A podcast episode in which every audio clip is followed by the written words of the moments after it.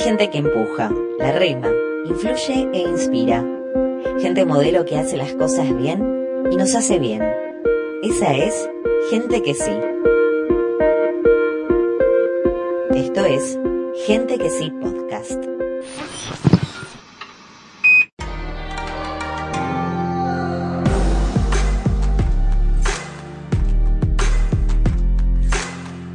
Llegamos hasta el corazón del centro de Trelew, estamos acá en la calle 25 de Mayo eh, y vamos a conocer la historia de Felipe Mesa, reconocido vendedor de acá, eh, pero con una trayectoria además deportiva, vecino, una cara que forma parte de la historia de nuestra ciudad. ¿Cómo está Felipe? Gracias por recibirnos acá, hoy un poquito fresca la mañana, pero igual vamos a charlar. Perfecto, perfecto, muy bien. ¿Quién es Felipe? Tengo un montón de cosas para contar, sí. En el año 76 yo estaba radicado en Bahía Blanca, boxeaba con Héctor Piñero.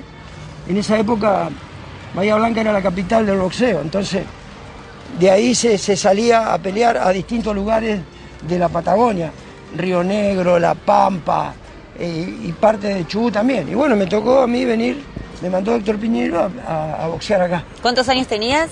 21 año 76. Y bueno, el, promotor que era Jem, René Jem, eh, me, pagó 90 días de estadía en el hotel, acá en un residencial que había Gales, en la calle Gales entre, entre Apebel y Pellegrini. Ahí había otros dos boxeadores, el Beto Guzmán, que era profesional, y Carlito Sánchez. El Beto Guzmán vino de allá de, de Carmen de Patagones, donde soy nativo yo, y Carlitos Sánchez de Comodoro Rivadavia. Bueno, me metieron ahí 90 días y en ese lapso hice varias peleas, porque de esa forma el promotor evitaba eh, pagar los viajes de ida, de vuelta, con el manager y todo lo que acarrea el costo. Bueno, entonces, y en ese lapso eh, ya me hago conocido de la gente porque me veía boxear y me consiguen trabajo en el kiosco revistero que hoy actualmente está acá en, el, en, la, calle, en la calle Pellegrini. Eh, hasta hace muy poco tiempo eh, estaba acá en 25 de mayo, pasa que San Luis. Y bueno, por, porque hicieron el gimnasio este que está acá, lo, dieron, lo pusieron a la vuelta. Empecé ahí, bueno, y, eh, me iba muy bien en el boxeo y me hice como medio famoso, ¿viste? andaba todo el día en la calle con los diarios y las revistas y cada vez se me había más puertas, porque yo eh, me destacaba siempre en la venta. Si me ponían pero en distintos lugares, por ahí eh, no me dejaban entrar en distintos restaurantes, hasta que con el tiempo me dejaban entrar en todos los restaurantes. Yo hacía cuatro recorridos durante el día. A la mañana hacía todas las confiterías con los diarios y las revistas. Sí. A las dos y pico, cuando los restaurantes se llenaban, épocas de oro, otra vuelta más, después a la tarde y a la noche. O sea que andaba todo el día en la calle, me encantaba, era vender, aunque ganara poquito, nosotros ganábamos el 30% de lo que se llama revista. Sí. Y en los diarios ganábamos un poco más, el 40%. Bueno, me fue re bien, con el tiempo empecé a... Este, bueno, fui a un campeonato argentino, se hizo una selección acá, un patagónico, y nos clasificamos para ir al campeonato argentino varios. Y tal es así que eh, yo y Bachiller tuvimos la suerte de, pelear la final en el Luna Park. Y bueno, yo perdí, Bachiller ganó y clasificó directamente. Bueno, yo perdí con el, con el, que, con el que iba a ir y después no dio la categoría a este muchacho y me llamaron a mí. me, llamaron, a mí para entrenar ahí en Sedena, en en, Republiqueta y Libertador, al lado de la cancha River, para ir a, Rusia, a Moscú. Y bueno, después estábamos entrenando bien, todo, y llegó la orden de, Estados Unidos que boicoteaba a Argentina por orden de Estados Unidos. ¿Y no pudiste viajar? No, no, y ahí fue, llegué a Trelew de vuelta y este hice una pelea, un par de peleas más y no boxeé más, hasta los 26 años no dejé de boxear. Y a los 26, Felipe, te alejaste del boxeo para pasar al fútbol. Exacto, siempre igual. esa es tu gran pasión en realidad. Exactamente. Siempre, nunca dejé de jugar al fútbol. Empecé primero y tuve la suerte de caer en el barrio Presidente Perón, acá nomás. Bueno, ya cuando me hice conocido, eh, empezamos a hablar con... Había un equipo ahí. Y me hice amigo de ellos, ¿viste? Bueno, llegamos a la conclusión de que le digo, vamos a hacer una cosa. Vamos a entrar a la Liga, a la Liga Independiente, pero que se llame Patagones. Con esa condición, yo consigo la plata, yo consigo la camiseta, porque yo me movía, en ese ambiente me movía re bien, ¿viste? Bueno, con esa condición le digo, bueno, yo armo la primera, usted arme en la cuarta.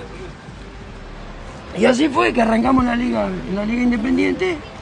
Y bueno, después un señor de apellido Ignacio eh, lo lleva Ortega a la Liga del Valle.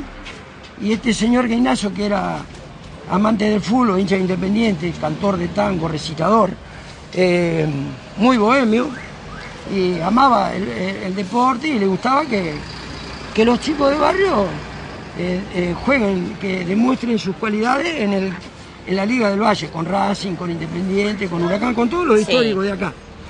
Bueno, entonces se hizo un campeonato de la Liga Independiente barrial, el cual lo ganamos de punta a punta nosotros, en primera y cuarta. Nos destacamos, o sea que teníamos para dos primeras. Bueno, y el primer año no tuvimos problema porque se, eh, se jugaba, teníamos la suerte de jugar de local en cancha independiente. Todo el año, ¿viste? Bueno, después cuando se terminó el año ahí se empezaron a complicar las cosas porque al no tener cancha eh, nos mandaban a jugar a, distintos lugares, a Rawson, a Madrid, a Dolabo, a, a, todas a cualquier cancha que estuviera libre. Generalmente las canchas cerradas no alcanzaban. Y ahí se nos empezó a complicar. De cualquier manera, eh, seguimos en la lucha. Y bueno, y logramos un montón de, de cosas lindas, salir campeón en séptima, salir campeón en sexta, campeón en quinta, jugar varios finales para jugar en la A, porque jugábamos en la categoría B. Tal es así que cuando jugábamos en Dolabo, en Gaiman, nosotros no podíamos ir división por división. Teníamos que ir a la mañana en un solo viaje porque no teníamos los medios. Y bueno, te imaginas, eh, se jugaba todo el día y empezaba a la mañana y terminábamos a la noche, casi a la noche. Y los chicos, te imaginas, al mediodía tenían un hambre terrible. Y eran cinco divisiones, 80, 70 pibes. Le diste la posibilidad a muchos chicos, Felipe, charlando el otro día con vos, de alejarse quizás de lo malo y acercarlos a una actividad deportiva tan linda y como le gusta a, tantos como lo es el fútbol, ¿no? Eh, me pasó de encontrarme con gente que hoy es adulta y, que te recuerda y que, que te tienen un buen recuerdo. Y hoy por hoy, después de tantos años, eh, ¿Estás con ganas de volver a recuperar un poco esta iniciativa, el Club Social y Deportivo Patagones? Me decías que hubo una cuestión muy particular en tu vida que te marcó, que fue eh, el, problema con, el alcohol, que, te cambió la vida para siempre eso. Exacto, exacto. Eso fue lo que me jugó en contra, porque hoy te aseguro que seríamos una institución espectacular.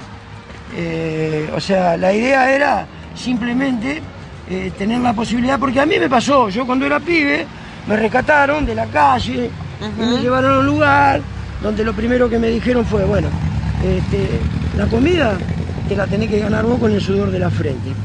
Cuanto más cosas sepas hacer, menos vas a depender de los demás. Era un patronato modelo. Terminaba la primaria, salías empleado de la provincia y te seguían bancando los estudios. Pero yo era medio estábamos re bien, hay mucho deporte, ropa, comida, todo, todo lo que, lo que hoy en realidad tendría que hacer el gobierno con estos chicos que están solitos. Esos chicos que el padre por H o por B eh, no, no los contiene porque, porque no quiere o porque no tiene los medios o porque tiene también una adicción. Entonces ese pibe está destinado al fracaso, rotundamente, porque los mismos compañeros lo obligan a, a que sean, a que tomen, a que fumen, porque si no te empiezan a, decir, dale, tomá, queso de la gorra, maricón.